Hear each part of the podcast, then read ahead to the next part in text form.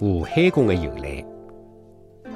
当初，朱元璋做了明朝开国皇帝，就立陈元伯为上海县城隍老爷神。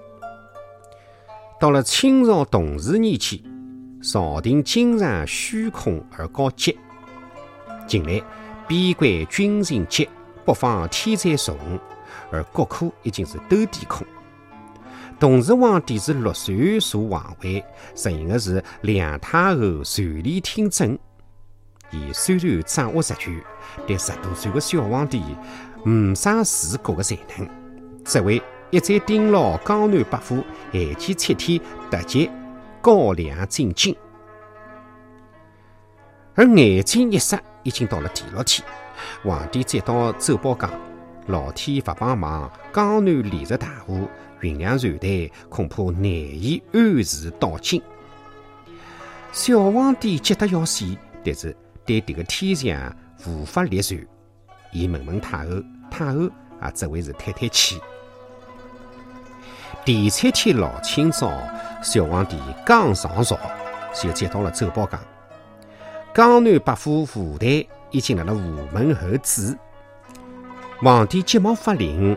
号召伊拉前来请见。君臣一见面，皇帝就责问百官：“啥人讲江南连着大雾啊？粮船不都侪到了京城了吗？”吴台慌忙回答：“鲁豫大雾确实是实情。”皇帝不相信，那伊拉个粮船哪能会得自己到京的呢？吴台回答讲。我你辣辣湖海当中无法行走，而万难之际，眼看碰着的是神灵相助。何里个神灵啊？